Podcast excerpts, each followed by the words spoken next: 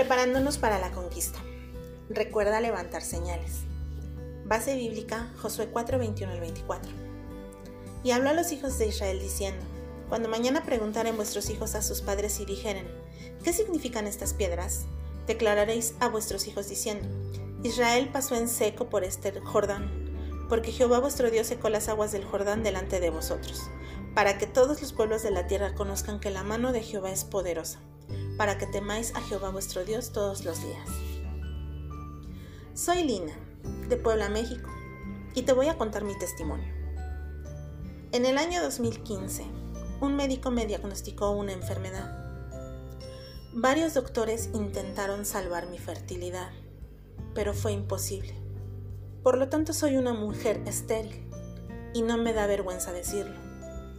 También intentaron salvar varios órganos, pero fue un poco complicado.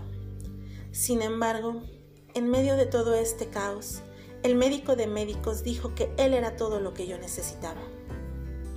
Cuando hemos aceptado al Señor con todo nuestro corazón y alma, somos obedientes a su palabra y hacemos todo para honrarle a Él, seguiremos teniendo aflicciones.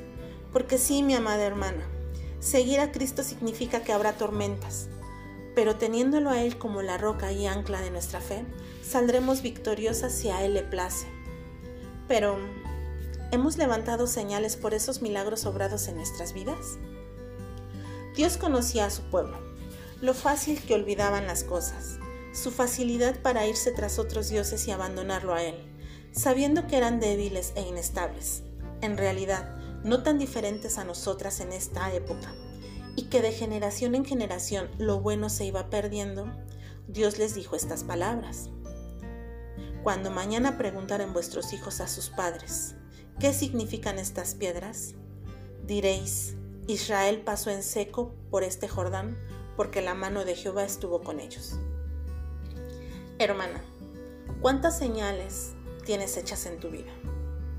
El pueblo necesitaba tener pruebas para recordar lo que Dios había hecho en ellos y nosotras ciertamente no somos tan diferentes.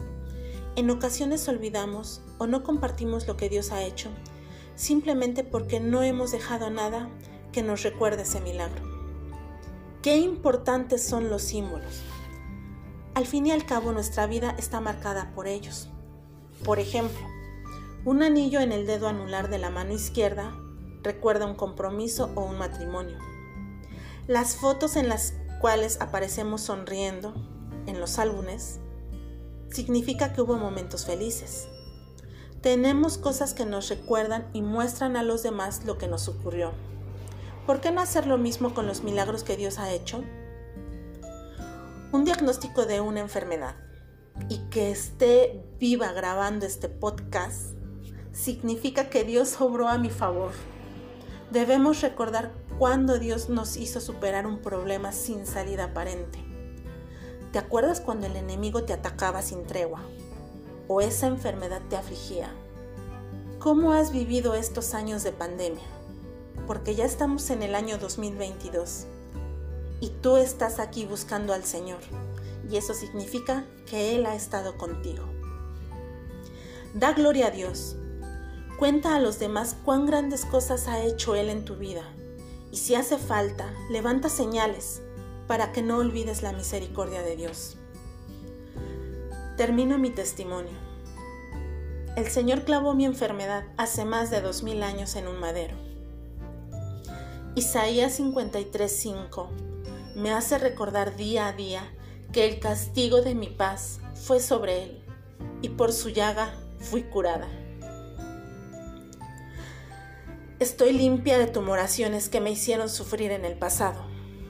Y aunque no podré ser mamá y debo medicarme regularmente, el Señor me regaló otra oportunidad. Hoy tengo salud, hoy tengo vida y vida plena en Él, por Él y para Él. Tengo señales en mi cuerpo que dicen que libré una batalla y la guerra la gané porque Jehová estuvo conmigo como poderoso guerrero. Hermana, no te olvides de levantar una señal por cada milagro que hayas recibido de parte de nuestro Señor.